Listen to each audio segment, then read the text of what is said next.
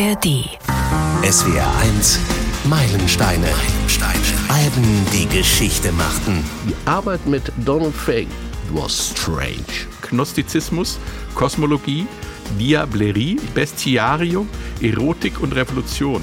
Wahrscheinlich ist es im Endeffekt wirklich so einfach. Ich bin für einfach. Ja. Sie haben einen neuen Nebenberuf und dieser Nebenberuf nennt sich Raumausstatter. Die Dan sind die Rockband, die am meisten Rock macht, obwohl sie keinen Rock spielen. Aber für die Leute, die am liebsten Rock hören. Genau. Ich bin Frank König, hallo. Herzlich willkommen zur 250. Folge der SW1 Meilensteine. Ja, auch in Worten. 250. Wow. So, und jetzt fragen sich natürlich viele von euch, wo die ganzen Folgen sind. Es sind ja längst nicht alle online zu finden. Es sind leider viele einfach nur in unserem Archiv. Wir durften in den ersten Jahren jede einzelne Folge immer nur zwölf Monate im Netz belassen. Inzwischen sind daraus aber zum Glück fünf Jahre geworden. Das hat rechtliche Gründe. Wir wiederholen deshalb in loser Reihenfolge einzelne der alten Werke. Wie auch immer, Winfried Küchler und viele andere von euch haben an meilensteine.swr.de geschrieben mit der Bitte an uns, doch die komplette Liste der Meilensteine zu veröffentlichen. Ab sofort gibt es eine Liste mit allen bisher veröffentlichten Meilensteinen. Den Link dazu gibt es in unseren Shownotes und die gibt es am verlässlichsten auf swr1.de. Zur 250. Folge haben wir auch ein kleines Quiz uns ausgedacht. Zu gewinnen gibt es den SWR1 Meilensteine Profi-Pokal. Am besten dranbleiben. Wir kommen im Laufe der Show darauf zurück. Jetzt erstmal zum Album. Mit Erscheinen dieser Folge ist es 50 Jahre her, dass Ricky diese Nummer nicht verlieren sollte. Ricky, don't lose that number. You don't wanna call nobody else. Ricky Don't Lose That Number, der Opener vom Steely Dan Album Pretzel Logic, rausge rausgekommen, Rausgekommen. rausgekommen hier, rausgekommen am 20. Februar 1974. Die Brezel-Logik, wie alles von Steely Dan nur schwer zu ergründen. Wir versuchen es trotzdem. Das Album jedenfalls hat sich gut vermittelt. Ricky wurde Steely Dans größter Hit und weil die Herren Fagan und Becker den Laden Steely Dan jetzt praktisch alleine übernommen hatten, konnten sie endlich die Musik umsetzen, die sie schon lange im Kopf hatten, inklusive einer Hommage an den guten alten Jazz von Duke Ellington und Baba Miley.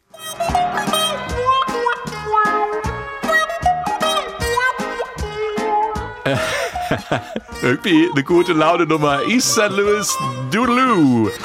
Alles in allem ist Pretzel Logic aber ziemlich poppig und typisch Steely Dan trotz seiner musikalischen Komplexität ziemlich gut durchhörbar. Kein Wunder also, dass es sich auf allen gängigen Albenbestenlisten wiederfindet. Ich begrüße aus der SWR1 Musikredaktion Stefan Fahrich und Benjamin Brennebach. Hallo ihr zwei. Hallo. Folge 250 mit Stefan und Benjamin. Und jetzt die erste Quizfrage. Ihr wisst ja, Steely Dan sind berühmt für ihre verschlungenen und kryptischen Texte. Darum machen wir es jetzt auch mal kryptisch. Wie alt sind wir drei zusammen? Hier die musikalischen um die Ecke Ratetipps. Also ich fange mal an. Ähm, die Beatles waren vier, als ich mich auflöste. Gut, dann mache ich mal weiter. Also mein Debüt, also auf dieser Erde, ja, die, das erschien in dem Jahr, würde man dieses Jahr als Geburtstag begreifen, genau jener war, den Mick Jagger feierte, als er in Brasilien an der Copacabana live einen rekordverdächtigen und noch größeren Knall erlebte. Ja, und Benjamin. Ich bin sozusagen Single oder Extended Play alt. So, das jetzt bitte mal addieren. Ähm, es gibt noch zwei weitere Fragen in dieser Folge. Wenn ihr alle Antworten zusammen habt, äh, schreibt uns an meilensteine.swr.de oder, und das ist neu, ihr schickt uns eine Sprachnachricht über WhatsApp oder Signal. Die Nummer ist 06131 92 93 94 95. Ich sage später nochmal, wenn ihr alle Antworten zusammen habt, da es kommen ja noch zwei Fragen, dann schreibt uns oder sprecht uns eine Sprachnachricht auf. Das Jahr 1974, wir hatten es ja schon ausführlich davon in der Folge Corton Spark. Hier nochmal zur Erinnerung, der kürzeste Jahresrückblick aller Zeiten. Jetzt geht's los. Acht Kandidaten am laufenden Band. Da kommt der Ball auf Möller, der dreht sich um die Achse, schießt und Tor! habe ich dem Bundespräsidenten meinen Rücktritt erklärt. Ich weiß schon, wie wir das machen. Hör zu. Ich wollte mich verabschieden. Gehe morgen zu Oberinspektor Derrick. Oberinspektor Derrick, Mordkommission.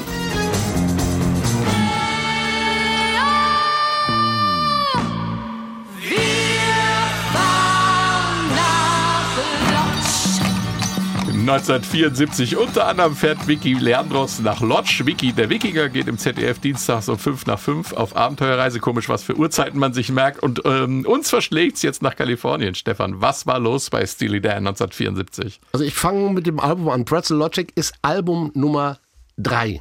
Heißt, es gab auch ein Album Nummer 1 und Nummer 2. Nummer 1 war das Debüt Can't Buy a Thrill. Und das war sehr, sehr, sehr erfolgreich für ein Debütalbum. Dann kam Nummer 2, Countdown to Ecstasy. Das mochten zwar die Kritiker, aber irgendwie hat es keiner gekauft. Es war, muss man einfach so sagen, ein Flop. Viele Songs waren da schon eher musikalisch ein bisschen zu komplex für die Hörer und eigneten sich auch nicht fürs Radio. Es gab kein Radioplay. Was ich jetzt bei dem Album, was wir heute besprechen, radikal auch wieder geändert hat. Also hatten sie sehr, sehr gute Hits, ein sehr gutes Radioplay. Und dann äh, gab es äh, bei ähm, Countdown to Ecstasy hinterher noch eine sehr anstrengende und eher problematische Tour. Also sie waren Vorband unter anderem bei Elton John, glaube ich, und anderen Künstlern. Und Fagan und äh, Becker, das waren, die mochten gar nicht touren. Also für sie war diese Romantik der Rocktour etwas völlig Fremdes. Also abends im Hotel vielleicht noch trinken, Drogen nehmen, äh, äh, noch in Bars abhängen. Das mochten beide überhaupt. Für sie war das wahnsinnig anstrengend. Und dann beschlossen sie halt, wir gehen mal wieder ins Studio, konzentrieren uns auf das, was wir am besten können und äh, sind in Los Angeles ins Studio gegangen. Ähm, dafür hatten sie auch noch ein paar Songs übrig, es wurden neue geschrieben. Die alten Songs waren noch aus ihrer New Yorker Zeit übrig. Ähm, und bis dahin war Steely Dan. Wir haben über die Tour geredet, eine klassische Band, also auch eine klassische Tourband mit klassischer Rockbesetzung, also Ja. zwei Gitarren, Keyboards, Bass äh, und Schlagzeug. Und die haben live auch ganz gut funktioniert, muss man sagen. Nur wie gesagt, Fagan, dem schwebte dann ein anderes Konzept vor. Äh, er und Becker, die begriffen sich ja mehr als Songwriter, so haben sie ja angefangen als klassische Songwriter.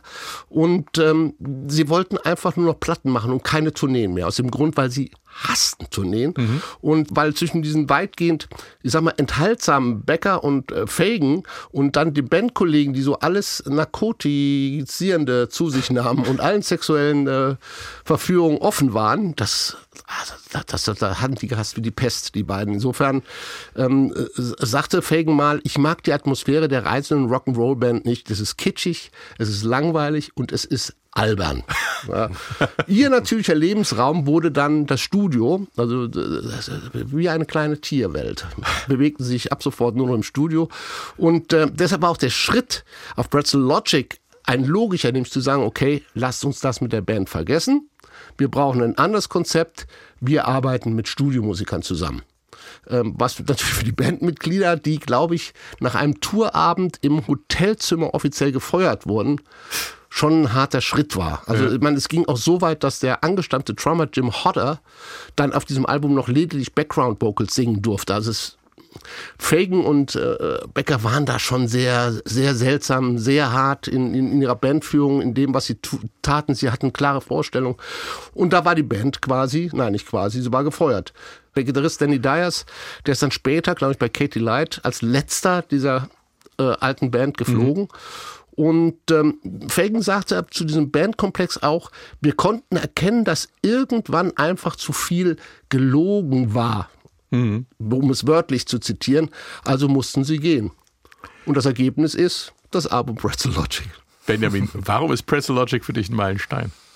Für mich persönlich, weil ich mich noch ganz genau erinnere, wie ich mit meinem Bruder und einem Studienkollegen damals nachts um vier von Bonn aus nach Holland ans Meer gefahren bin und wir dort das erste Mal dieses Album gehört haben und das war so großartig. Ja. Aber grundsätzlich ist es ein Meilenstein-Album, einfach weil es ein ganz neues ganz eigenes Genre eigentlich definiert. Also ich, man nennt es jetzt mal vielleicht Rock, Pop, Jazz, Blues. Äh, wie auch immer man es nennen soll. Eigentlich ist es Steely Dan Pop, den sie machen. Ja.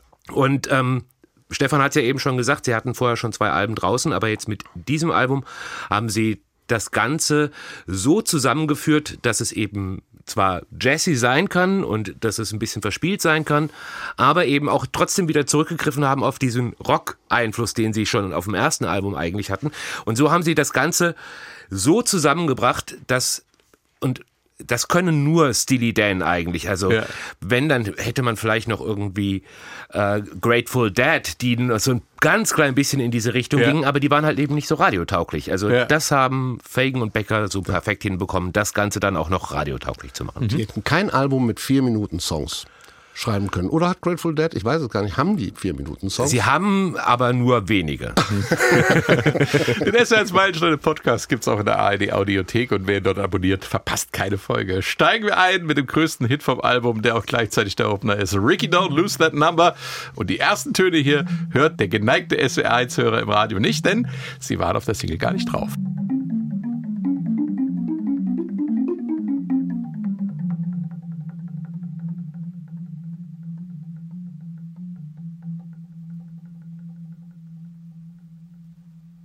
Was für mysteriöse Töne das sind, dazu gleich mehr.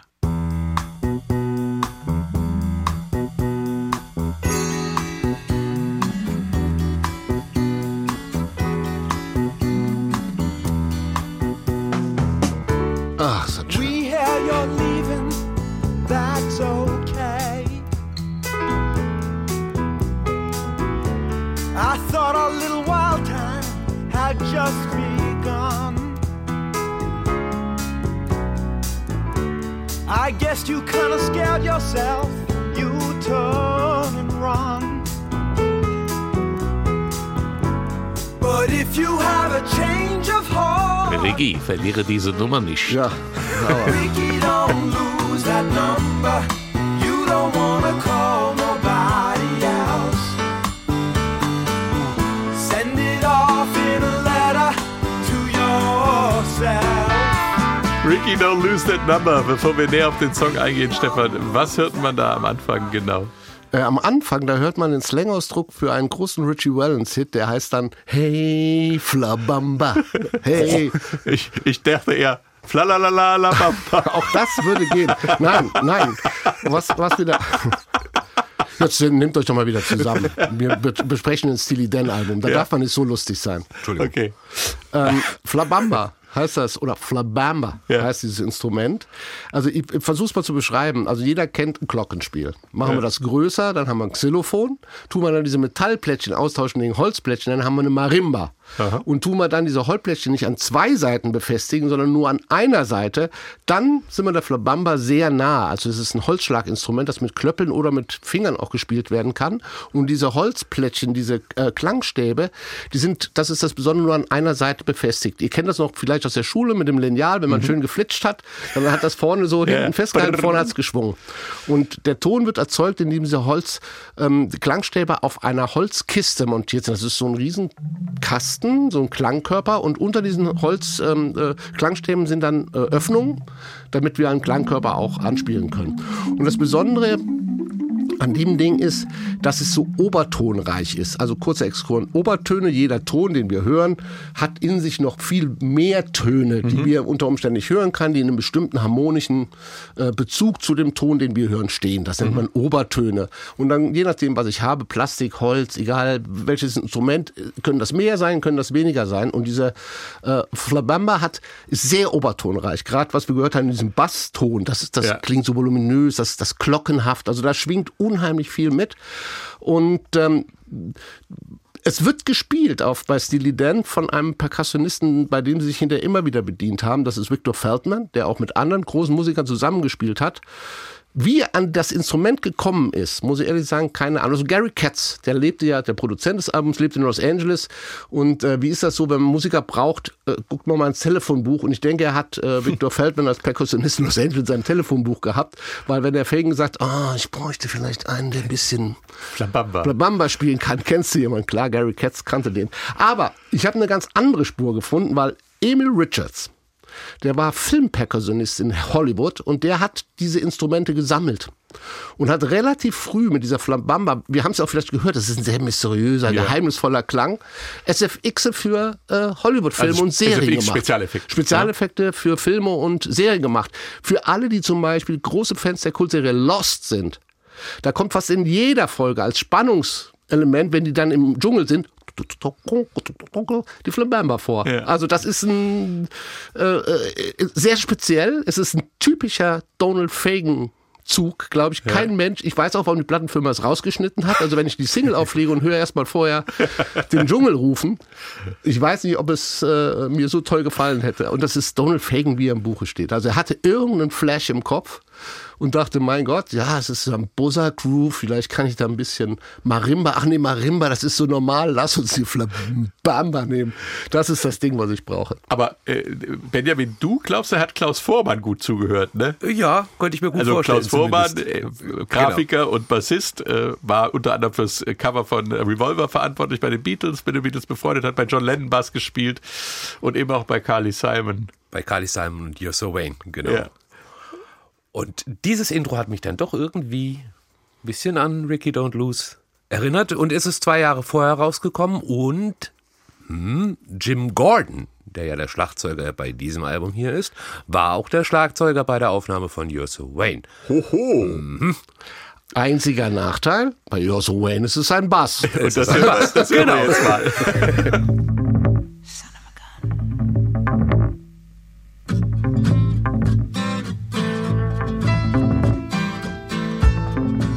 Wer weiß. Nein, ich bin, bin da voll bei, bei Benjamin. Zumal, zumal es ein Zufallsergebnis war, also dieses You're So Wayne Intro, das war ein Zufallsergebnis. Also Vormann muss das wohl in einem, im Flug, im Flugzeug selber muss er irgendwie rumgespielt haben am Bass und ein bisschen geübt haben und kam dann dabei da drauf und dann hieß es, nimm das mal mit ins Intro rein. Also das war ja schon, es war halt Es lag in der Luft. Ich bin, ich, bin, ich bin da absolut bei dir, nur um es nochmal zu das Inst dann ein sehr komisches und seltenes Instrument dafür einzusetzen. Das ist Donald Da ist es Fagen. wiederum Donald Fagen. Klar. Das ist keine Gary. Frage. Genau. Ich will keinen schnöden Bass. Ja, wo wir schon gerade bei den Instrumenten sind, es fällt ja schon bei der ersten Nummer des Albums auf, dass Steely Dan ja eigentlich äh, nur noch ein Duo bestehend aus Donald Fagen und äh, Walter Becker sind. Ansonsten holen die beiden sich die Creme de la Creme. Du hast gerade schon gesagt, der Studiomusiker dazu, wie es eben äh, zum Song passt, Stefan.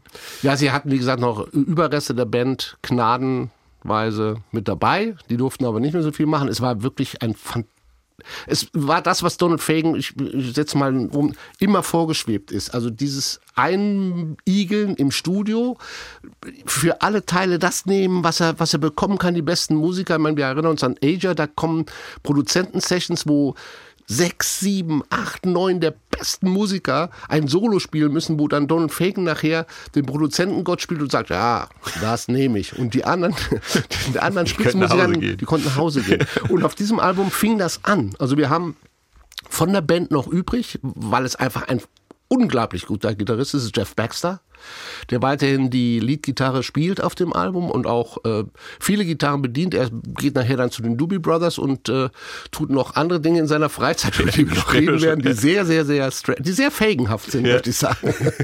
Wir haben einen äh, am, am Klavier ähm, Michael O'Marcian, der auch mit Steely Dan nachher quasi ein Dauergast wird, der auch auf Asia nachher mitspielt, ein, ein, ein begnadeter äh, ähm, Pianospieler, den wir auch immer hören mit diesen, mit diesen wunderschönen Piano-Harmonien, die, die, so typisch Steely Dan sind. Ich habe jetzt keinen Einspieler, aber ich glaube, jeder hat sie im Kopf, was da am Klavier passiert. Ja. Einfach.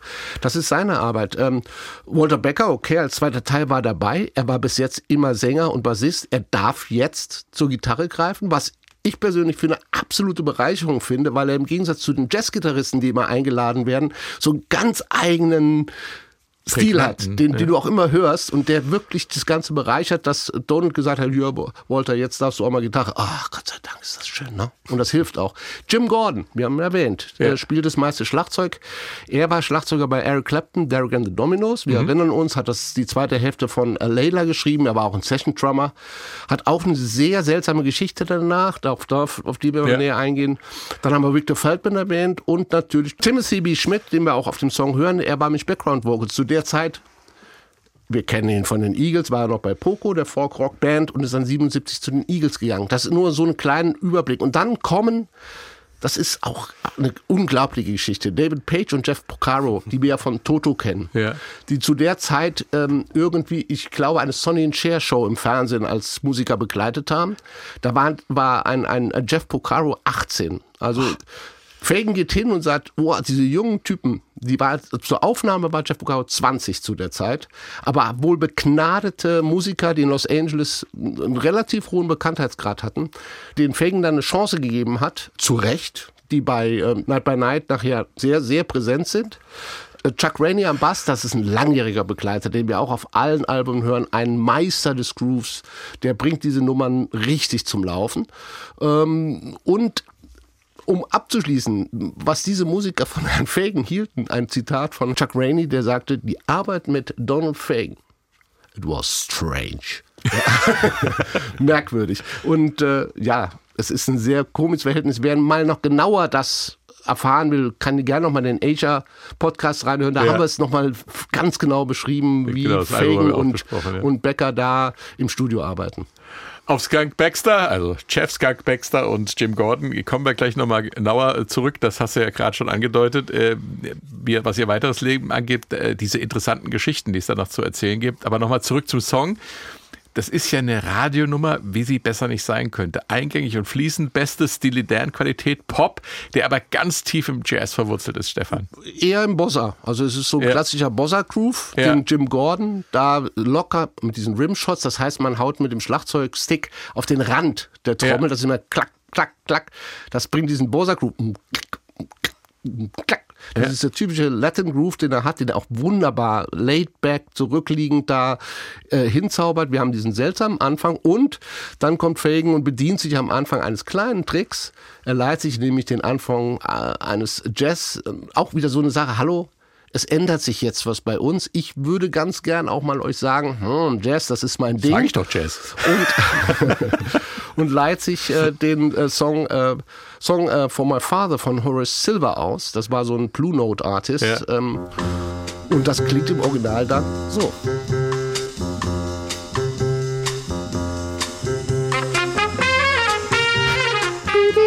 Ja, ich wollte auch mal sagen. Aber da kommen wir, da klingt's anders. Ne? Den Song hat jeder schon gehört, weil in den 90ern war Blue Note die Sample-Quelle für alle Jazz-Rapper und Hip-Hopper und da war, glaube ich, Horace Silver auf jedem Tribe Called Quest und Gangster-Album mindestens einmal vertreten. Es könnte alles so einfach sein. Ricky ist eine Person, ein Flirt, man tauscht die Nummer aus, bitte nicht verlieren, ich möchte dich doch so gern wiedersehen. Simple Geschichte, kann jeder nachvollziehen, aber halt so einfach ist es nicht. Es ist schließlich Steely Dan, Benjamin, oder ist es doch so einfach? Wahrscheinlich ist es im Endeffekt wirklich so einfach. Ich bin für einfach. Ja. Aber nicht alle haben das so einfach Bis es so weit kam, dass man sagt, das ist so einfach. Es kann nicht einfach sein, wenn es so ein Steely Dan ist. Naja, es gibt also es gibt verschiedene äh, Interpretationsmöglichkeiten. Der erste war, dass man äh, davon ausging, dass es sich eigentlich um eine Art Drogendeal handelte. Also da ist dann allerdings auch nicht die Schlüsselzeile Ricky don't lose that number, sondern äh, send it off to yourself in a letter. Okay. Was halt eben eine äh, gängige Methode, zumindest damals war, äh, mit Gras zu handeln, wenn man das halt eben von sich aus, also seine Adresse auf äh, an sich selber schickt, Ja. dann hat man zumindest keinen anderen mit reingezogen Ja. dementsprechend. Äh, zweite Möglichkeit war, lange wurde diskutiert, ob es nicht auch sich um Rick Derringer dreht, einen Gitarristen, der schon beim zweiten Album der ähm, von Steely Dan mitgemacht hat und der unter anderem in den 60ern Hanger und Sloopy äh, erfolgreich gemacht hat. Ähm, da gab es allerdings nie so richtige weiterführende Interpretationsansätze, also wes weswegen man ihn hätte irgendwie dazu auffordern sollen, vielleicht nur, weil er einfach so ein guter Gitarrist war. Oder weil er so eine komplizierte Telefonnummer Oder genau. Auch das hat sich irgendwie dann letztendlich äh, zerschlagen. Also es geht, und da kann man heute ziemlich sicher sein, es geht um die, um die Schriftstellerin Ricky Ducornet. Ist eine äh, Highschool-Freundin oder College-Freundin von Fagan gewesen. Und er hat sich damals ja, in sie verliebt, hatte einen Crush äh, auf sie und äh, leidigerweise zu einer Zeit, als sie erstens schon liiert war und zweitens schwanger war. Und äh, dann sagte er ihr so wohl spielt. damals, was meinst du? Wie das Leben so spielt. Wie das Leben so spielt, genau. Und dann hat er ihr gesagt, naja, und wenn das alles irgendwie mal nicht mehr so läuft und das alles rum ist und äh, du dann eventuell noch Lust und Laune hast, dann melde dich doch mal. Also bitte verlier die Nummer lieber nicht. Sie später hat das selber auch nochmal bestätigt, dass sie das auch so Ja. interpretiert Für mich war immer die Anti-Dealer-These, die Textzeile Change of Heart. Also wenn du, wenn du, äh, ruf an, wenn du, wenn sich dein, dein, dein Herz verändert hat, der Zustand. Und das würde jetzt, sagen wir mal, kein Drogenabhängiger zum, oder Dealer zum Drogen, der würde sagen, äh, change your mind oder sowas. Also das ist schon so romantisch im, im Ansatz her, Ja. dass ich immer glaubte, dass es äh, diese Ricky sein muss. Ja. Also ich habe eine Kritik gelesen, da stand drin, dass äh, Silly Dan Taktiken anwenden, äh, die äh, der historische Avantgarde vertraut sind, einschließlich der Betonung von Gnostizismus, Kosmologie, Diablerie, ich weiß nicht, ob ich das richtig ausspreche, Bestiarium, Erotik und Revolution. Können wir das in unser Rätsel einbinden? Also man konnte viel reininterpretieren in Songs Dan, wollte ich damit nur sagen. Stefan, du bekommst äh, für den Schluss der Besprechung äh, von Ricky äh, Don't Lose That Number nochmal das Wort, denn äh, du hast von einer Überraschung gesprochen in der Vorbereitung zu diesem Podcast. Äh, äh, ja, es ist so ein kleines, äh, wie sagt man immer so neudeutsch, Trivia, also on top. Und dazu hören wir uns ganz einfach mal also ich sag mal vorneweg, ich weiß nicht, äh, schließt sich hier ein Kreis, es ist ein Mysterium, es ist ein Wunder, es ist gewollt, es ist ungewollt. Es Gnostizismus, Kosmologie, Das könnte es sein, es geht in diese Richtung auf jeden Fall. Erotik. Und dafür, und dafür hören wir einfach nochmal rein in Ricky, don't lose that number. Ricky, don't lose that number. You don't wanna call Das haben wir schon gehört, kennen wir alle.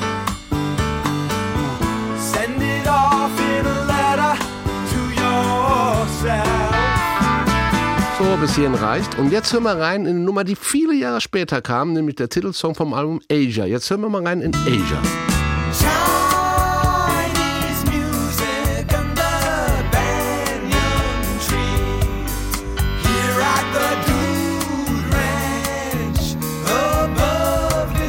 Und jetzt, wie gesagt, was war es, der Gnostizismus? Genau. Glaube ich, kam es genau zu dem, zum Gnostizismus, ja. Weil wenn man beide Songs übereinander legt an dieser Stelle, haben sie dasselbe Tempo, dieselbe Tonart und dieselbe Melodie und du musst nichts schneller machen, du musst nichts verändern, du legst sie einfach übereinander und dann klingen die so.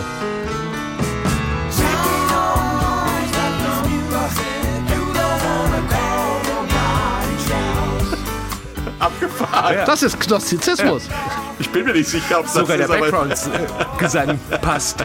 So, da geht's dann wahrscheinlich werden uns auseinander. Jetzt ganz viele Philosophieprofessoren schreiben, dass wir das überhaupt, dass wir das sowas nicht sagen sollen. Ach Ich so. habe hab sogar nachgelesen, was Gnostizismus ist. Ja. Ich habe es aber schon wieder vergessen. Ah, Wenn ihr es Entschuldigung, wisst, ich nehm's zurück. meilensteine.swr.de. Aber es, es passte so gut zu diesem Phänomen. Es tut mir leid an alle Philosophen da draußen. Ich habe bestimmt den falschen Ausdruck verwendet. Aber ist das nicht seltsamer Kram? Es Ja. ist ein Phänomen, das so richtig zu Steely Dan passt. Ist Keine Ahnung, es gibt mehr oder weniger das gleiche Lied, Das aber gleiche man Lied. kennt es überhaupt nicht. Das Nein. ist das gleiche. Also wenn du sie, die Hooks hintereinander hörst, hast du diese Vermutung erstmal gar nicht so. Ja. Und dann schiebst du die übereinander und das ist so abgefahren, verrückt. ja. Andererseits, so, so richtig wundern tut mich das auch nicht, weil du hast ja als Songwriter hast du immer so ein gewisses Repertoire, mit dem du arbeitest irgendwie. Und oft genug erkennt man dann im Nachhinein erst, okay, das ist ein Song, ja, den habe ich eigentlich schon vor zehn Jahren ähnlich geschrieben. Was du dann aber aus den verschiedenen Akkorden machst, was, was du aus dieser ganzen Linie, die du da dir zusammenproduziert hast, machst, ist ja dann wieder eine ganz andere Geschichte. Deswegen Was aber das Erstaunliche ist, weil ich neulich wieder ein Interview mit dem Schlagzeuger von Asia gehört habe, der sagte, sie hätten viele Tracks im Studio damals ohne Klick eingespielt. Und dann, das Wunder ist, dass diese Nummer auch vom Tempo her, aber sowas von genau ist, das ist Wahnsinn. Irre. Ich habe es ja schon gesagt, wir kommen nochmal auf Jim Gordon und äh, Jeff Skunk Baxter zu sprechen. Äh, Jim Gordon, der Hauptschlagzeuger von Pretzel Logic, war laut Rolling Stone einer der 100 besten Schlagzeuger der Welt. Totos Jeff Porcaro, der auch auf Pretzel Logic mitspielt, äh, wir hatten es vorhin schon davon, nennt ihn äh, als eines seiner großen Vorbilder. Er hat äh, bei den Everlead Brothers getrommelt, bei Frank Zappa, bei den Beach Boys, auf John Lennons Imagine-Album, genau wie bei George Harrison auf All Things Must Pass. Er hat für Derek and the Dominos, du hast gesagt, Stefan, mit Eric Clapton zusammen Layla geschrieben. Die Liste ließe sich noch ewig fortsetzen, aber leider hat sein Leben einen richtig tragischen Verlauf genommen. Ne? Ja, er war, er hat ja nicht nur gespielt, er war Vorbild natürlich auch für große Schlagzeuger. Jim Keltner war einer, der hat ihn verehrt. Ja. Äh, auch Jeff Porcaro in seinen jungen Jahren, der war, kam natürlich, sah ihn und dachte, wow, was, mit wem arbeite ich denn hier im Studio zusammen? Die durften ja auch dann zusammenspielen bei Parkers Band. Äh, Song auf dem Ja. gibt es ein Doppelschlagzeug. Also er muss als 20-Jähriger ausgerastet sein, wenn da dein Idol plötzlich vor dir steht. Aber das Problem ist, er hatte eine unerkannte Schizophrenie, unter der er litt. Das heißt, er hörte im wahrsten Sinne des Wortes Stimmen. Und diese Stimmen schickten ihn dann eines Tages mit einem Hammer und einer mörderischen Wut äh, zum Haus seiner Mutter, äh, weil die Stimmen ihm befohlen hatten, dass er sie umbringen soll. und das tat er auch mit dem Hammer und weil die Stimmen dann immer noch nicht verstummten, stach er wohl noch mit dem Messer auf sie auf. Es muss wohl eine ganz fürchterliche Tat gewesen sein. Ähm, er wurde daraufhin natürlich äh, äh, verurteilt, äh, landete in der Psychiatrie, in einer geschlossenen Anstalt, in der er dann auch 2023, äh, also letztes Jahr, gestorben ist. Also das war, und keiner hat sie erkannt. Also er muss sich ja irgendwie bemerkbar gemacht haben. Es wurde dann wohl auch auf Alkohol zurückgeführt und äh, aber es wurde die Schizophrenie selber, das Phänomen hat keiner bei ihm zu der Zeit diagnostiziert. Also sehr tragisch. Ja. Die Geschichte von Jeff Baxter ist persönlich weniger traurig, aber dafür unglaublich spannend. Er war unter anderem Gitarrist der Doobie Brothers und eben bei Steely Dan. Später hat er dann auch noch mit eigentlich allen zusammengespielt, die Rang und Namen hatten oder haben. Aber er hat noch eine ganz andere Seite. Wir lernen jetzt, was Musiksoftware mit Raketenabwehrsystemen zu tun hat, Benjamin. Völlig abgefahren. Naja, also Baxter hat im Grunde später sein Hobby zum zweiten Beruf gemacht. Ja, ja also er ist, äh, um das vorwegzunehmen, er ist Sicherheitsberater oder er ist beziehungsweise Berater beim US-Verteidigungsministerium. Das macht er, ist er bis heute mit einer ziemlich hohen Sicherheitsfreigabe auch. Also mhm. der hat schon Einblicke in sehr detaillierte Geschichten. Und ähm, es kam so, also äh, Baxter war schon damals als Musiker immer ein großer Bastler, hat vor allem eben auch äh, viele Aufnahmen gemacht und mit äh, Musiksoftware, was ja damals noch relativ äh, rudimentär, rudimentär war, war ja. genau, äh, womit er eben gearbeitet hat und hat dann äh, gehört, dass die US Army eine Software hat, die unter anderem äh, komprimieren kann, also mhm. Sounds komprimieren kann und hat sich dann überlegt, okay, was kann man, wenn man das wenn die US-Armee das hat, dann kann man das ja auch mit der Musik kann man da komprimieren. Ja. Das hört sich doch gut an, um die ganzen Geschichten dann eben speicherbar zu machen oder besser speicherbar zu machen. So hat er angefangen zu werkeln und hat halt eben mit Dingen, die eigentlich nicht dafür gedacht waren, andere Dinge gemacht. Das ist Erinnert ja so ein bisschen an Bau Holland und den Chaos Computer Club. Ja, also, zum Beispiel. Ist, die haben ja auch also, einfach mal ausprobiert, was mit Dingen funktioniert. Genau, ist aber in der Musik ja ohnehin auch schon immer gang und gäbe gewesen. Ja? Wenn ja. du überlegst, wie du die ersten Verzerrungen im Verstärker bekommen hast, hast du halt mal ausprobiert, was passiert, wenn du die Membran kaputt machst. Also ja. Ähm, ist ja genau das gleiche ja, System.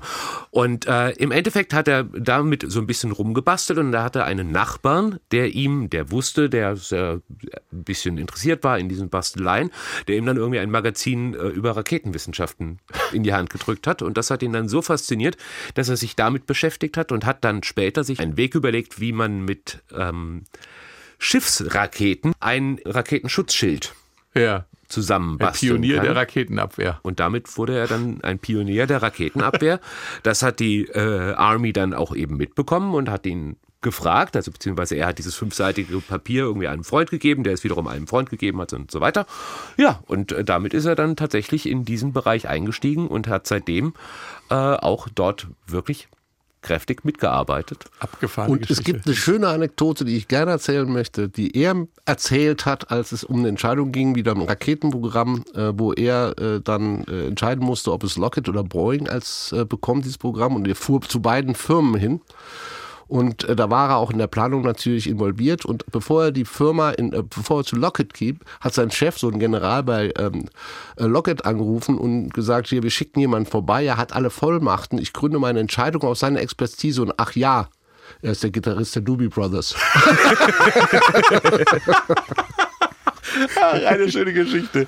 Wir dachten, Plattenspieler seien zum Abspielen von Schallplatten da, bis Rapper begannen, sie als Instrumente zu benutzen. Und wir dachten, Flugzeuge seien zum Transport von Passagieren da, bis Terroristen erkannten, dass sie als Raketen benutzt werden können. Mein großes Anliegen ist es, bestehende Technologien so zu betrachten und zu versuchen, andere Wege zu finden, wie sie genutzt werden können. Das ist etwas, was die, in der Musik die ganze Zeit passiert und was Terroristen unglaublich gut können. Irgendwie ein Satz zum Nachdenken, finde ich.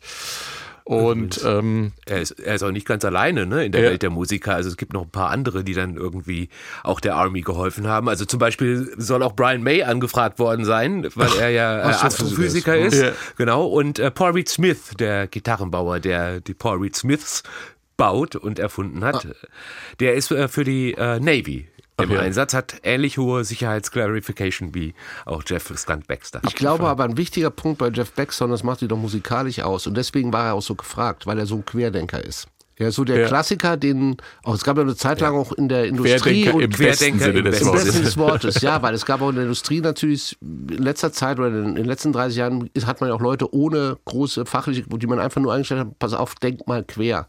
Und er kam ja auf diese ganzen Ideen, wo einfach mal, ja, komm, kann man machen, denkt ihr gar nicht dran. Also er war schon, und in der Musik merkst du es auch, seine Solos, seine Art, wie er spielt, das ist Ja, und, besonders. und man muss auch sagen, er ist jetzt auch nicht dieser typische, wo man jetzt denken würde, alles klar, das ist so ein äh, typischer amerikanischer äh, US-Army-Fan, ne, äh, der dann irgendwie auch, ich sag mal, hinter Trump steht oder sonst was. Das ist ihm, also von, aus dem Politischen hat er sich immer rausgehalten und zwar komplett. Aber hinter dem Fach steht, ich habe mir in der Genau. Vorbereitung, seit wenn ich böse, einen Vortrag von ihm angehört, eine Stunde lang. Und es ist unglaublich, wie fachlich Ja, was der drauf hat. Aber in der Tat, es hat nichts mit, äh, es, es gibt da keine Politik, sondern es geht nur um dieses Fachdenken, Raketen und wie kann ich das und äh, kann natürlich auch gefährlich sein, wenn man sich da so abkapselt und es aus dem Zusammenhang rausnimmt, sein Ja. Fachgebiet, möchte ich mal sagen. Aber großartig, der steht dann da wirklich mit seinem langen Zopf wie ein Rocker. Naja gut, es ist Technologie, äh, so zu denken, wofür sie noch alles genutzt werden könnte. Ich glaube, da bräuchten wir viel mehr. Äh, Gerade jetzt in Bezug auf KI oder sowas ist das ja ein absolutes Muss, äh, darüber nachzudenken, für was das alles auch noch benutzt werden könnte. Absolut. Wir kommen zum nächsten Track und das ist der Song, den Fake und Becker eigentlich geschrieben hatten, um ABC Records zu beweisen, dass sie eben doch noch Hits schreiben können. Äh, Der Hit ist dann Ricky Don't Lose That Number geworden, aber mit knackigen 340 liegt Night by Night absolut im Radiorahmen.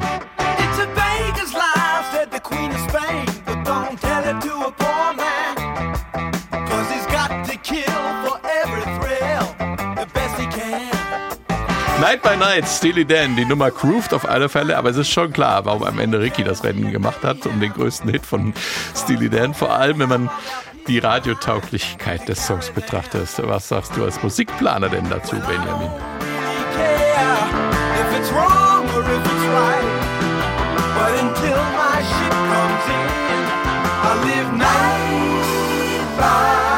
du machst ja bei S41 die Musik. Nein, du stellst sie zusammen. ich stelle sie zusammen, ja. Bei S41 Ähm, radiotauglich, dafür ist er zu früh. Dafür ist er zu früh dran. Also ähm, der hätte ein bisschen anders produziert, hätte der so Ende der 70er als äh, in den Disco-Bereich, da hätte der wunderbar gepasst. Aber er hat auch so ein bisschen dieses Problem. Er ist sehr funky, sehr groovy, ähm, aber hat halt natürlich trotzdem diesen Steely Dan Rock Touch. Ja. Vor allem mit relativ vielen langen ähm, Gitarrensoli und Gitarrenparts drin. Und das funktioniert im Radio, zumindest bei uns, vor allem in Deutschland, extremst schwierig. Mick Jagger hat mal irgendwann gesagt, Steely Dan sind die Rockband, die am meisten Rock macht, obwohl sie keinen Rock spielen. Aber für die Leute, die am liebsten Rock hören. Genau. und das ist das Problem mit Steely Dan und mit ihrer Radiotauglichkeit. Okay. Also vor allem hier bei uns. Ja. Ich glaube ja, dass wir, weil wir reden bei dem Album, tut sich was bei Steely Dan, es verändert sich was. Ich möchte es mal in meinen Worten fassen. Sie haben einen neuen Nebenberuf und dieser Nebenberuf nennt sich Raumausstatter. Ich möchte es kurz erklären, wie ich es begreife. Du hast das, das, was Steely Dan hat, ist eine Dreizimmerwohnung, Küche, Bad, Balkon. Wie wir sie alle kennen vom Grundriss. Reinkommen, rechts das Bad, links das Wohnzimmer und so weiter. Das ist das Rockzimmer, im Bad ist Jazz, da ist Folk und da ist ein bisschen Country. Und jetzt, jetzt stell dir vor, jetzt kommen die Raumausstatter Steely Dan. Also die Band noch hatten, hatten sie halt, ich begreife die Band jetzt mal als Schneider, als, als die Leute, die in der Werkstatt gearbeitet haben, die, die die Zutaten für die Raumausstatter geliefert haben. Das war noch nicht so toll. Jetzt kommt Steely Dan an den Punkt, wo sie sich quasi ihre, ihre äh, Schneider, ihre Möbelmacher, äh, sprich die Musiker alle aussuchen können, um dann ihren Raum auszustatten. Sie gehen also, sagen wir mal, ins Wohnzimmer, begreifen wir das mal als den großen Rockraum und dann hast du die Rockcouch da stehen. Und dann kommt Dan hin und sagt, ach, guck mal, ist das nicht eine schöne äh, Charlie Parker Decke, die da liegt? Ja, legen wir drauf auf die Rockcouch und ach guck mal da, ist das nicht irgendwie eine, ein funky Kopfkissen? Ja, legen wir hin. Das heißt, um das mal klar zu machen, du, du bist immer in der gewohnten Umgebung dieser Dreizimmerküche Bad Balkon Wohnung, aber du gehst in, ins Bad so und dann ist da plötzlich äh, also das Jazzbad und dann ist da aber äh, wie soll ich sagen, da ist dann vielleicht äh, ein, ein, ein Led Zeppelin Duschgel, ja, das was da steht, um es mal zu übertragen. Und das ist, glaube ich, das Bild, was bei mir da aufgeht. Du, es ist viel Bekanntes, Es wird aber so kombiniert, was auch äh, Benjamin eben gesagt hat, das ist für jemanden, der es nicht gewohnt ist, zwar verdaulich ist, du, du, die Melodien sind wunderschön, es ist alles Pop, aber du stolperst so über, über manche Dinge äh, äh, und deshalb glaube ich, ist es nicht der große radiotaugliche. Äh, in Amerika natürlich schon, weil du die Spezialradios hast, da läuft das noch- immer noch rauf und runter, bei uns nicht, aber es ist Sie statten ihre Räume neu aus. Und das wird immer mehr bis zu Asia und da erreichen sie quasi das, was sie wollen als Zwischenstopp. Das ist der, der Höhepunkt ihrer Karriere als Raumausstatter. Dafür haben sie das so top vermischt, dass du die Drei-Zimmer-Wohnung gar nicht mehr erkennst. Aber das ist auch das Tolle wirklich, äh, was Steely Dan tatsächlich ausmacht. Also man, viele sagen ja, dass es im wir sagen das einfach so, das ist Fahrstuhlmusik. Es ist eigentlich, es ist im besten Sinne Fahrstuhlmusik. Also, weil du kannst das ausblenden, du kannst das einfach nur hören. Dann ist das einfach nur etwas, was dir auf dem Ohr ist und was dich so gesehen nicht, nicht stört. Und sobald du weiter reinzoomst und dir das Wohnzimmer dann mal genauer anguckst, dann siehst du nämlich all diese Elemente. Genau. Diese. Und das ist das, das ist das Interessante daran, was, was, was sie halt eben wirklich Ja, ausmacht. aber ne? die Couch, die Rockcouch ist trotzdem bequem. Und du deckst dich auch Ja. gern mit der, Ja. mit der Charlie Parker Decke zu. Ja. Weil es passt einfach so perfekt. Wie gesagt, sie sind Meister der äh, musikalischen Raumausstattergilde. also, um das mal so zu sagen. Ist immer mein Empfinden.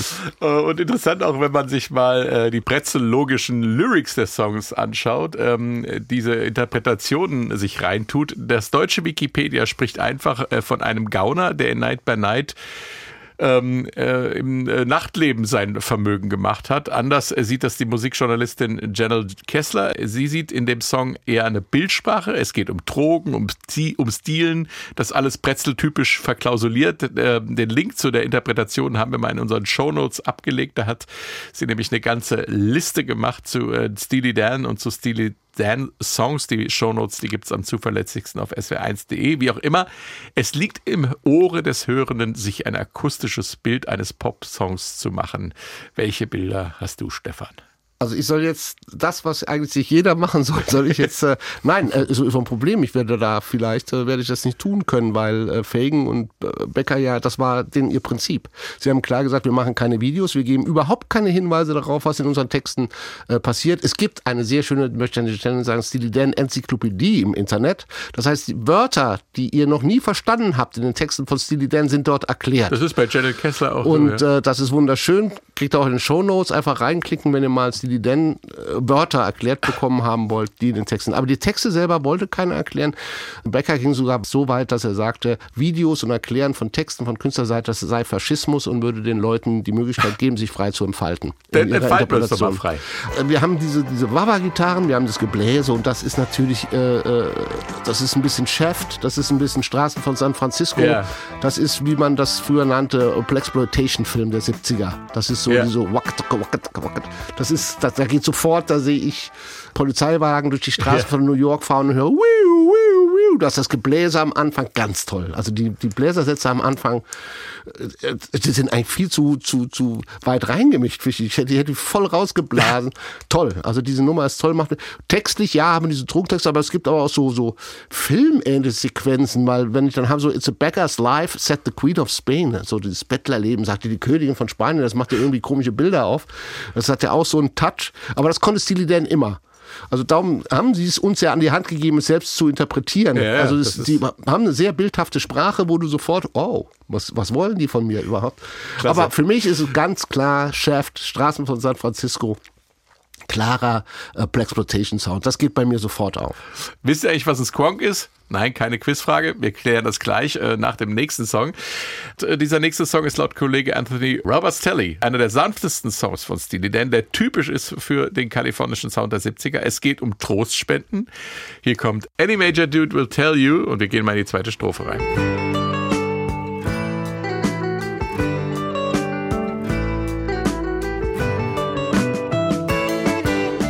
Das ist eine andere Gitarre, ne? Vom Sound her. Have you ever kommt a nachher noch squawk's mal. tears? Well, look at mine.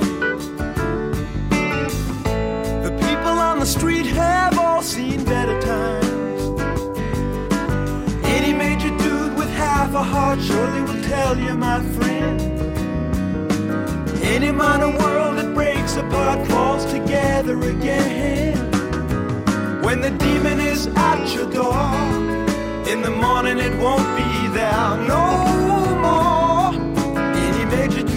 Any Major Dude will tell you, der Dude, das war in L.A. der Ausdruck für den Kerl, den Typ. Donald Fagan hat im Rolling Stone Interview gesagt, dass sie es lustig gefunden haben damals, wenn sie sich in L.A. mit äh, Dude angesprochen haben. Also wären die Beatles damals aus L.A. gekommen, hätte ihr Trostsong womöglich Hey Dude geheißen. Egal, Schluss mit der Blödelei. Was?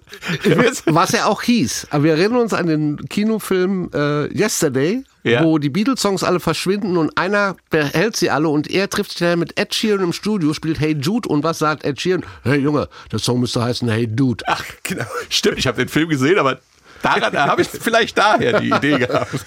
Nein, das ist, das bietet sich Hey an und in der. Tat auch Ed Sheeran hatte die Idee. Aber nee, es geht hier um ernste Themen, Benjamin. Ein Schlüsselsatz in den Lyrics ist Have you ever seen the Squonk's Tears? äh, ich hatte das Squonk ja schon eingangs erwähnt. Was ist ein Squonk? ich das mal wüsste. ich habe noch nie einen gesehen, um ehrlich zu sein. Äh, doch, Mal, äh, gemalt habe ich ihn gesehen. Also, das ist ein, ein, ein Fabelwesen.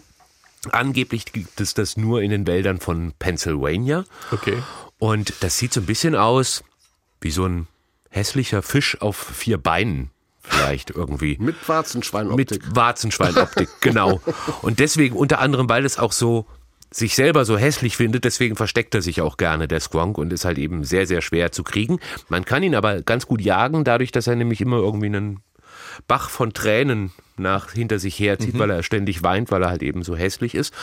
Und Schwierigste ist halt eben vor allem, wenn er dann wirklich in die Enge getrieben wird, dann kann der so weinen, dass halt eben ein ganzer See um ihn herum entsteht.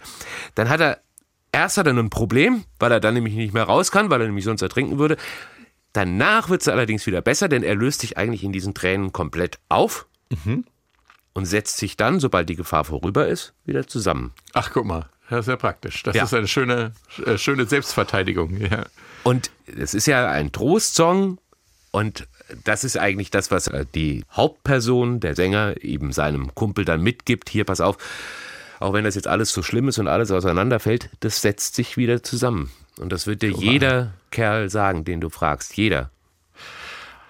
Ach, wie schön. Und während er den Squonk gezeichnet hat, der Typ, der, der es gezeichnet hat, ne? Da hatte der einen Bleistift in der Hand und der ist ihm runtergefallen.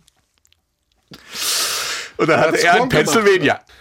Stefan, äh, der, ach Gott, der war jetzt. Nein, der war gut. Ich weiß nicht, ob ich den Nein, der hat das gefallen. Stefan, der Kritiker Thomas Erlewine hat den Song äh, den am meisten unterschätzten und ansprechendsten Song der Band genannt. Er stand im wahrsten Sinne des Wortes im Schatten des großen Hit Ricky Don't Lose That Number. Die Nummer war nämlich B-Seite der Hitsingle. Aber das Radio hat die Nummer trotzdem gespielt. Ähm, und auf die Greatest Hits Compilations ist er auch drauf gekommen. Äh, ist doch äh, schön. Was macht die Nummer war aus? Auch, war auch bei mir auf jedem Tape, muss ich ehrlich sagen. Ja. Weil ich glaube, es war ein Fehler, das Ding auf die B-Seite zu äh, pressen. Aber wir stecken ja, wie gesagt, diesen komischen Gehirn von Donald Fagen und Walter Becker nicht drin, was sie sich so manchmal denken. Die Platte wurde ja in Los Angeles aufgenommen und es hat auch diesen richtigen West Coast Sound, diesen happy, sunny Sound. Du hast enorm viele Akustikgitarren am Anfang. Ja. Du hast nachher auch ähm, äh, äh, Gitarrensolis, zweistimmig, das ist auch so West Coast angelehnt. Das hat richtig Die diesen im Los besten Angeles. Sinne von den Allman Brothers sein Ja, können. ja, das es ist ein richtiger West Coast Sound äh, gespielt und in dem Stück ähm, spielt dann auch wieder der Steely Dan Ur-Gitarrist äh, Danny Dias darf mitspielen und da gibt es eine ganz nette Anekdote. Es Das ist nicht der, Anekdote? äh, nein, es ist egal wie es heißt. Es, ich, ich möchte es zurückziehen.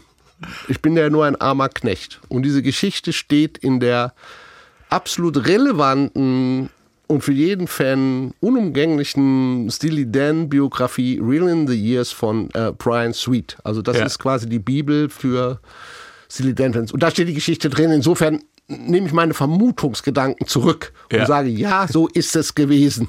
Wir hören ja zwei Solos, in der Mitte ist so auch ein Solo, es läuft dann aus mit und wenn man genau hinhört, ich glaube, das ist die Stelle, die Brian Sweet meint, sind die letzten Töne, da verändert sich der Sound. Und Brian Sweet sagt in seinem Buch, das Solo wurde geschrieben von Walter Becker und Herrn Baxter selber, Jeff Baxter, und äh, Herr Dias war nicht in der Lage, einen Vibrato zu spielen, das heißt, die Seite zum Schwingen zu bringen am Ende des Tones. Spielen können muss er es. Er ist ausgebildeter Jazzgitarrist, der konnte alles spielen. Aber es scheint wohl ein Vibrato gewesen zu sein, was den Jungs nicht gefallen hat. Und deshalb kam Jeff Baxter und hat diese letzten fünf Töne äh, selber gespielt. Nur wir hören da kein Vibrato, ne? Nein, es ist schwer auszumachen, aber ich sage es nochmal. Brian Sweet, die Bibel, erzählt diese Geschichte. Gut, dann hören wir Ich mal die höre beiden auch- Stellen, die es sein gibt auch, könnten. es gibt auch ein Video, auf dem Baxter später, also sehr, sehr viele Jahre später, diesen Song spielt. Nicht mit Steely Dan, sondern Ja. mit einer, also mit einer All-Stars-Geschichte. Ich glaube, Fagan ist auch mit dabei. Da wechselt er tatsächlich die Gitarre einmal für fünf Sekunden.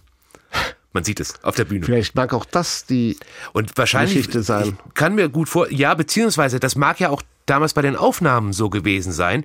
Nur, dass Dias wird das ja spielen können, aber der wird gesagt haben, ich will das nicht, ich bin Jazzgitarrist, ich mach das nicht. Woraufhin Baxter dann gesagt hat, ja gut, alles klar, dann mache ich das. Ja, aber warum, ich, wir sind ja Gitarristen ganz kurz, warum du natürlich für ein Vibrato eine Gitarre wechseln solltest, das äh, macht ja alles keinen Sinn. Was, vielleicht hat er was anderes gemeint. Vibrato ist der Ton, du machst diddle, diddle, di, Ja, genau. und bewegst Also- deine Finger dann Genau. auf dem Bund und erzeugst so einen Ja, schwebenden Entweder das oder den Tremolo.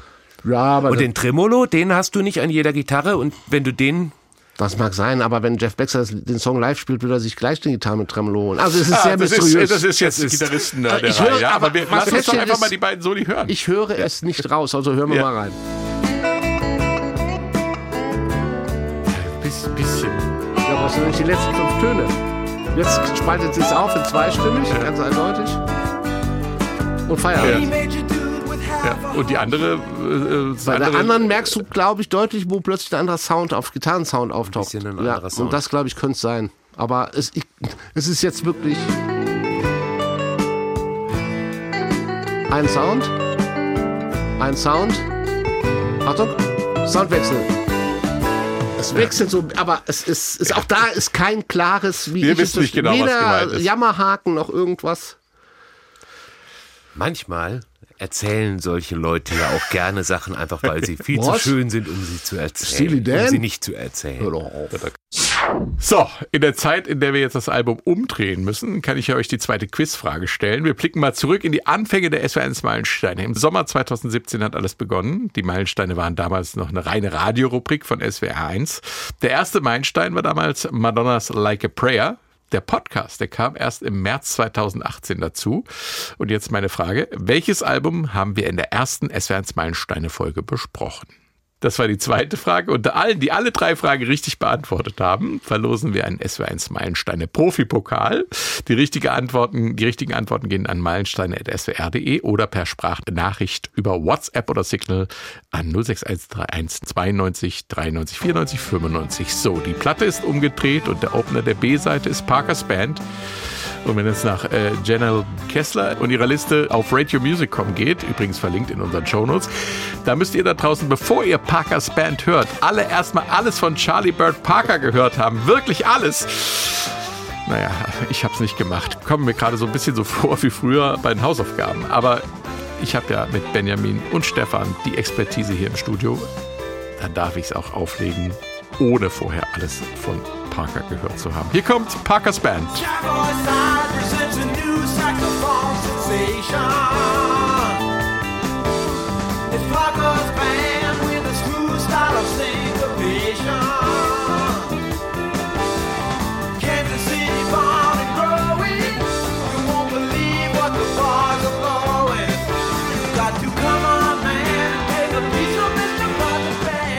Parkers Band, Donald Fagen und Walter Becker, auch genannt Steely Dan, mit ihrer liebevollen Hommage an den Jazzmusiker Charlie genannt Burt Parker. Warum sollte man alles von Parker gehört haben, bevor man Parkers Band von Steely Dan hört, Stefan? Also ich habe einiges von Charlie Parker in meiner Schallplattensammlung. Das, ich sage mal so, ich, ich, ich gehe davon aus, ich bin ja nicht Charlie Parker sicher, dass diese anfangsharmonische Struktur, dieses Bing, die bestimmte Sache ist, die irgendwo bei Charlie Parker vorkommt. Und ich gehe auch davon aus, dass die nachfolgende harmonische Struktur, dieses auch irgendwo bei Charlie Parker. Liebe Charlie Parker Experten da draußen, helft mir Frank hat wieder Fragen an mich gestellt, Fragen über Fragen.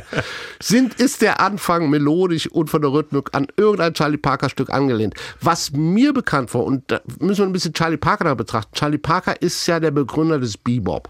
Und Bebop ist ja eine Jazzrichtung gewesen, die hat sich so aus den 40er Jahren entwickelt als Gegenbewegung zum immer Mainstream werdenden Swing mit ihren äh, relativ eintönigen melodischen äh, Solos und so weiter, wo dann äh, Charlie Parker unter anderem in der Gruppe war, wo er gesagt nee, wir möchten wieder freier spielen. Wir möchten rhythmisch freier spielen, wir möchten in der Improvisation freier spielen, wir möchten auch harmonisch freier spielen. Und Bebop äh, ist vor allen Dingen dieses schnelle, ähm, Solospiel, das sehr chromatisch ist. Das heißt, es ist immer angeblich Bebop. Habe ich in der Schule gelernt, weil das Ende der Phrase immer Bebop ist. Aber ich glaube, das ist bei der hochausgebildeten Kunst von Charlie Parker nicht immer der Fall. Ähm, und ähm, da hören wir einfach mal rein, weil alle Platten muss man nicht gehört haben. Ich glaube, dieser Ausschnitt von The Bird, so heißt die Nummer von Charlie Parker, einer seiner bekanntesten, reicht, um einen Eindruck zu bekommen.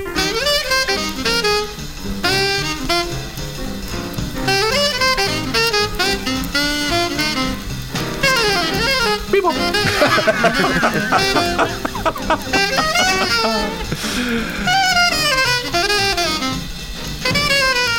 So. Ja, und wenn man die jetzt das Saxophon hört, dann erkennt man zumindest eine Sache, die ganz klar äh, äh, angelehnt ist, das Gitarrensolo am Anfang. Das ist sehr boppig gespielt. Und das ist für mich so der, der Eintritt in diese Welt. Wie gesagt, die anderen Strukturen noch einmal gerne an meilenstein.swr.de. Wo hat äh, Donald Fagan die sich bei Charlie Parker ausgeliehen? Es wird so sein. Und der Witz ist halt, dass Fagan und äh, Becker damals in New York, als sie Kumpels waren, die sind über diese ganze Musik zusammengekommen. Die waren Bebop-Fans, die waren Charlie Parker-Fans, die waren Fans von Big Band Jazz, all diese Richtungen. Das war denen ihr Ding, deswegen sind die Kumpels geworden. Und man sprach immer davon, wenn man damals in die armselige Bude von Donald Fagan kam, standen dort seine ersten selbst gekauften Boxen und den ganzen Tag dröhnte dir Charlie Parker entgegen, was ich persönlich sehr nervig finde, aber Gott, liebe Jazzfans da draußen, das bin nur ich. Was bin ich schon? Ja, also seid mir nicht böse. Aber wie gesagt, das es ist natürlich nur Marsch, weil er, das ist seine Musik, von der er herkommt. Wir haben drüber gesprochen. Er möchte ganz gerne ein neues Ziel. Sie, er hat, schmeißt das Rockige über Bord. Er sagt, ich möchte mich neu ausrichten, ich möchte was Neues definieren. Und ich sage euch, das gehört dazu. Das ist meine Wurzel. Genau wie Duke Ellington, die wir hatten schon, Big Band Jazz, hat er auch schon dargestellt. Er hat, und jetzt sagt er hier, Charlie Parker, Leute, macht euch auf was gefasst.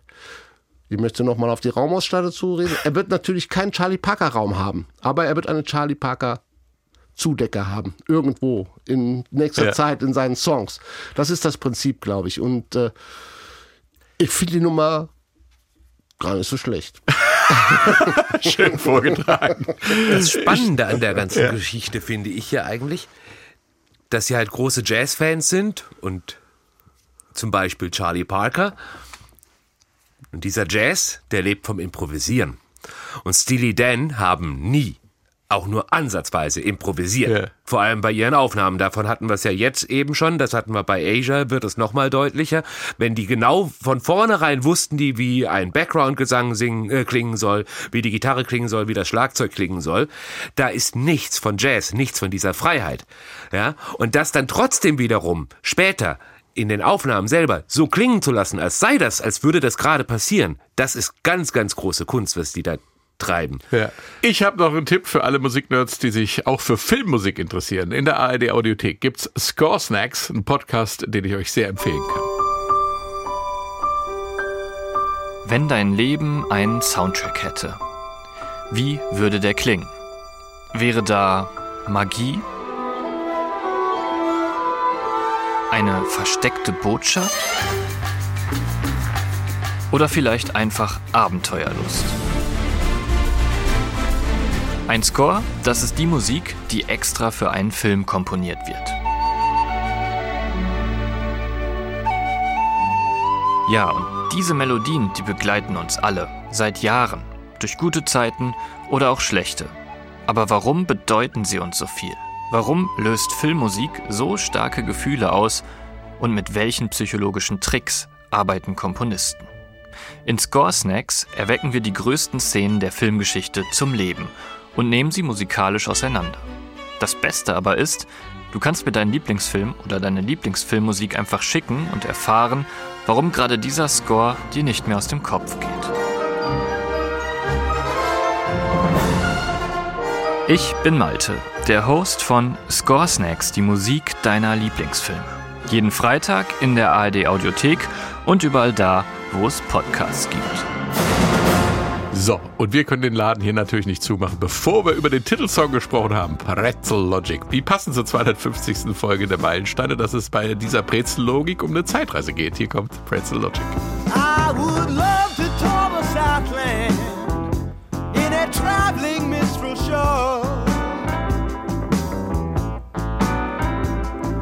To tour the Southland in a traveling minstrel show. Yes, I'm down to be a star and make them laugh. Sound just like a record on Pretzel Logic, die Logik der eine Zeitreise. Also so langsam komme ich dahinter. Die Brezel ist unendlich und verschlungen, äh, solange man sie nicht auf ist. Äh, Also unendliche Weiten, Zeitreisen. Wir befinden uns in der Welt von Albert Einstein und Star Trek, aber es geht noch um irdischere Dinge, denn das Ganze ist ja Blues. Und der wird ja eben immer so oft als erdig beschrieben, Benjamin. Heißt es ja. Aber so im Grunde weiß auch da wieder keiner, worum es geht bei dem Song. Ja. Oder es wissen alle. Also, Das, das, ist, der alte, die alte Popweisheit. Ja, natürlich. Aber das ist ja auch, da hatten wir es ja eben schon wieder, wäre ja auch wiederum Unsinn, wenn Fagan oder Becker das erklärt hätten, wenn sie halt eben, sie wollen ja das ja nicht erklären. Ja. Und eigentlich geht es, es fängt ja auch sehr Also Zeitreisender kommt schon irgendwie vor. Ja, wenn du von Ja, Napoleon sprichst, muss es- es irgendeine Zeitreise Du sein. kannst, ja, weil- heu- du kannst ja heutzutage auch von Napoleon sprechen, ohne in Zeit Ach zu so, reisen, so ja. gesehen. Kannst du sagen, ich war im aber er Kino. will, ihn, er will ihn doch treffen. Zum Beispiel. Aber er will ihn doch treffen. Er würde ihn gerne treffen, ja. Er würde sich eine Zeitreise wünschen. Wobei eben dann sehr weit zurück, denn am Anfang sagt er das, was er kurz vorher gemacht hat, nämlich irgendwie durch die Südstaaten-Touren, das will er nämlich jetzt gar nicht mehr machen. Ja. Und das ist ja das, äh, der Realität zweite Punkt. gewesen. Die bittere Realität Ja, gewesen. genau. Also sie sind ja sind ja wirklich gerade von der Plattenfirma wirklich äh, in jedes kleine Kaff geschickt worden Ja. damals und das war hat Stefan ja eben dann auch schon so erklärt, das war ja so gar nicht ihrs und das äh, kommt am Anfang, das ist eigentlich denke ich auch, das ist so der Haupt äh, die Hauptaussage, der Hauptkern, Ja. dass es um dieses Leid, äh, Leidsein zu touren und da passt der Blues dann natürlich zu, wenn du dich dann irgendwie ohnehin nicht äh, wohlfühlst, dann kannst du da auch mal dein Leid klagen, indem du sagst, Ja. oh, mm, mm. Ja. So muss es ja nicht sein. Ne? Und, und, und Becker ist äh, als Leadgitarrist aktiv. Du hast es vorhin schon erwähnt, Stefan. Ne? Ja, hören wir jetzt ein bisschen wenig. Er ist- er nachher schön zu hören, weil er ein sehr, sehr, sehr schönes Solo spielt. Also, wie gesagt. Habe ich doch hier als Einspieler. Ach, haben wir? Achso, Ja, ja. Entschuldigung. Ah, ah, ah, so,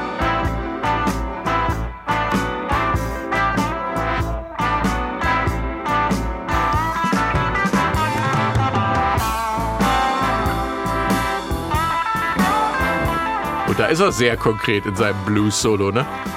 Das ist äh, schön prägnant. Nicht? Findest du nicht? Doch, er ist ein guter Gitarrist. Ja. Ich sag ja immer, ich, ich wundere mich, warum er immer nur Bass spielen musste in der alten Band und singen. Ja. Und wenn du ihn gesehen hast live, auch auf der Bühne, es, es, ist, du hast ja zwei Gitarristen. Der eine ist der, der Stammgitarrist. Mein Gott, ich müsste seinen Namen kennen, habe ihn jetzt vergessen. Ähm, der spielt halt das ganze Steely Dan-Zeug runter und er spielt sophisticated, kann man das sagen? Also er arbeitet so immer auf seiner Gitarre so ab und hat so Figuren, die wirklich toll sind, wo ich denke, wow, wo da irgendwie so zwischen kann der überhaupt Gitarre spielen und ist der nicht doch der Weltmeister der Gitarre? Es ist so, ich kann es nicht beschreiben. Er hat einen ganz tollen, ganz tollen Stil. Die Sachen, die er spielt, bringen den Song aber auch immer weiter. Ja. Das ist, es ist nicht ein Solo um des Solo-Willens. Ja, ja, ja, das, das, das meine ich. ist- Das ist äh, sehr konkret, also sehr, am, am, sehr banddienlich. Und, und ähm, bei der Sache ist natürlich, weil wir hatten drüber gesprochen, was machen Steely Dan? Ich hatte ja den Raumausstatter, ich will nicht äh, zu, zu, zu Überstrapazieren. überstrapazieren, aber er ist natürlich hier wieder die angebracht. Bitte nicht. Weil wir ja auch gefragt haben, wo ist der Blues und was macht Steely Dan mit dem Blues und was macht Steely Dan aus? Und es gibt, äh, Herr Fagan hat es Gott sei Dank selber mal dargestellt, wie er Blues begreift und hatte mal äh, einen normalen Blues gespielt und ihn dann entgegengestellt einem Blues, wie, wie Sie ihn begreifen.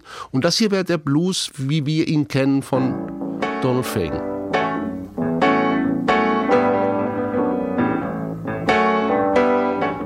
Das hat jeder schon mal gehört. Ja. Auch jetzt die Abfolge zum nächsten Akkord. äh, di. Ein klassischer 12-Bar Blues, wie er im, im Buche steht. Wir hören noch gerade, bis er wieder zurückkommt. Der Turnaround im Blues, wie wir ihn nennen. Wie ihr ihn da draußen bestimmt auch nennt. Du, du, du. Feierabend. So, ganz einfach. Blues besteht aus drei Akkorden, müssen wir nicht groß drüber reden, was es ist. Der Sound ist so, wie er ist. Und Fagan geht jetzt hin und benutzt dasselbe Muster im Prinzip und verändert die Akkorde. Allerdings nicht in dem Sinne, dass es ein Jazz-Blues wird. Oder dass, dass er wieder in Strukturen gibt, die es, die es auch gibt im Jazz oder im Soul, Blues, irgend so Sachen. Sondern er macht es auf seine ganz eigene Art. Und wenn wir jetzt mal hinhören, wie er das macht harmonisch. Er sagt uns Gott sei Dank auch die Akkorde in dem Dings. Also wer nachspielen möchte, kann sie gerne. äh, dann hat es schon diesen typischen Steely Dan Sound, obwohl sich nur ein paar Akkorde ändern. Wir hören mal rein. Hey. Was haben wir eben schon mal Eight gehört? seven essentially. There's a C bass. D11, Das wird schon Dan-mäßig. Ja. Und jetzt wird es noch Danischer. D7, E. And then Das ist. Diese Chordfolge ist so Steely Dan-typisch, was wir da am Schluss gehört haben. Es ist genau dasselbe, was wir vorher gehört haben. Es ist nur minimal verändert und dann ist es ein Steely Dan Blues. Und das ist das, woraus dann auch im Endeffekt später bei Asia hatten wir es, der Steely Dan Akkord im Endeffekt. Absolut. Den haben wir hier noch nicht drauf. Den haben wir hier noch nicht. Auch da bitte auf Aja genau. mal in die Meilensteine reinhören. Da haben wir ausführlich erklärt, den berühmten Steely Dan Wu-Akkord, der auf diesem Album aber noch nicht vorkommt. Genau, aber der im Werden ist. Die Zeit rennt uns weg und mir fällt ein, wir haben noch was vergessen zu besprechen. Das Cover. Das Bild auf dem Cover, der Brezelmann. Der Brezelmann, der Brezel falsch geschrieben hat. Der Brezel mit P geschrieben, hat, ja. Der Brezelverkäufer am Central Park, glaube ich, ne? Äh, Genau. Ja. Stand der. Ich glaube. Benjamin kennt die Geschichte haargenau. Ja. der stand am Central Park, also sie hatten, sie wollten unbedingt eben einen Brezelverkäufer haben, hatten aber in äh, LA, wo sie ja dann gerade waren, hatten sie keine guten Kontakte und haben da auch keinen gefunden. Ja. Also haben sie irgendwie eine, eine Fotografin in New York angerufen und haben gebeten, hier, mach doch mal bitte ein Foto von einem von diesen Brezelverkäufern im Central Park. Äh, hat sie auch bei äh, mehreren von mehreren gemacht, aber die Fotos haben, haben ihnen nicht gefallen. Und dann hat sie, sie nochmal losgegangen und hat eben diesen Herrn mit seinem Wagen da gefunden, der Ja. Brezel mit P geschrieben hat und der da im Schnee steht. Und hat dieses Foto gemacht. Und hat ihn dann auch netterweise gefragt, ob sie dieses Foto denn auf das Albumcover dann bringen darf. Und hat er gesagt, nein. Nun, okay. Und ähm, dann kam es so, wie es kommen musste. Dann hat die Fotografin ein bisschen einen kleinen Background-Check gemacht und hat festgestellt, dass dieser Herr keine Lizenz zum es, verkaufen hatte. es. Und jetzt wird's fies, meiner Meinung nach. Also sie haben dann äh, gesagt, alles klar, du hast ja keine Lizenz zum Brezel verkaufen. Bedeutet, wir werden dein Foto nehmen, ähm, denn du wirst ja dagegen nicht juristisch vorgehen, weil äh, das würde dir ja selber schaden. Und so war es dann auch. Er ist nicht juristisch dagegen vorgegangen, konnte er sich wahrscheinlich auch gar nicht leisten. Die fiese Nummer daran ist, dass er zumindest, soweit man das weiß, nicht einen Cent bekommen hat. Also es wäre ja nur wirklich, Ja. du hast es eben Ja, auch im ich hatte Gespräch auch die gesagt. Geschichte gelesen, weil du sagtest, es wäre von der Fotografin. Ich habe auch gelesen, dass Donald Fagan so sauer war, dass er das Foto nicht ergeben, dass er gesagt hat, guck doch mal, ob wir das nicht irgendwie anders bekommen. Und das ist auch Donald Fagan absolut, ich möchte ihn nicht mal so schlecht machen. Er ist ein genialer Musiker, aber er ist ein Kauz. Er ist schon sehr eigen auf seine Art. Und äh, er hat wohl der Fotograf, guck mal, was da los ist. Und hat sie hat dann rausgefunden, ja, der hat keine Lizenz. Und ich muss ehrlich sein, das ist so mies, Ja. weil die haben, man hätte ja sagen können, okay, pass auf, wir nehmen das Foto, da kannst du gar nichts gegen machen, aber wir geben dir 5000 Dollar. Ja. Also sie hätten ja zumindest den Preis drücken können. 1000 Dollar, 1500 Dollar, 500 Dollar. Ja. Aber zu, so fies zu sein, zu sein, also das ist echt eine ganz miese Nummer, die, wo ich, wenn, ich die heute höre, immer denke ich, Mann, Fagan. Es ist auch bis heute nicht rausgekommen, also der Ob Name, er es bekommen hat oder das ähm, ist ja das ist nicht, fairerweise. bis heute Ja. nicht rausgekommen. Okay. Ähm, Muss man fairerweise sagen, aber die Geschichte steht so, wie sie ist. Und wenn die Geschichte so steht, wie sie ist, ist das eine richtig miese Nummer von Herrn Fagan und Herrn Becker gewesen. Oder Gary Katz, der ja auch da in dem Umfeld ja, war. wer weiß das schon, genau. Also, aber Wir kommen zur dritten Frage unseres Quizzes zur 250. Folge des SW1 Meilensteine Podcasts. Und die Frage hat Kollegin Katharina Heinius an euch. Wow, 250 Folgen Meilensteine. So schön, dass wir unsere Begeisterung für Musik jede Woche aufs Neue mit euch teilen dürfen. Das ist für mich ein riesengroßes Geschenk und ich freue mich auf viele, viele weitere Folgen Meilensteine mit und für euch. Danke für eure Zeit und euer Vertrauen. Hier kommt meine Frage. Sie bezieht sich auf Folge 249 der Meilensteine. Es geht um das Album Feels Like Home von Nora Jones. Was hat Nora Jones in der Küche stehen? Und damit zurück zu Frank, Stefan, Benjamin und Pretzel Logic von Steely Dan. Danke, Katharina. Und wer alle Antworten kennt, schreibt an meilensteine.swr.de oder schickt eine Sprachnachricht per WhatsApp 06131 92 93 94 95 und äh, das bitte in der Woche nach Erscheinen dieses Podcasts, damit wir möglichst schnell auflösen können. Wie es würde Wummi jetzt sagen? Montag in acht Tagen. So.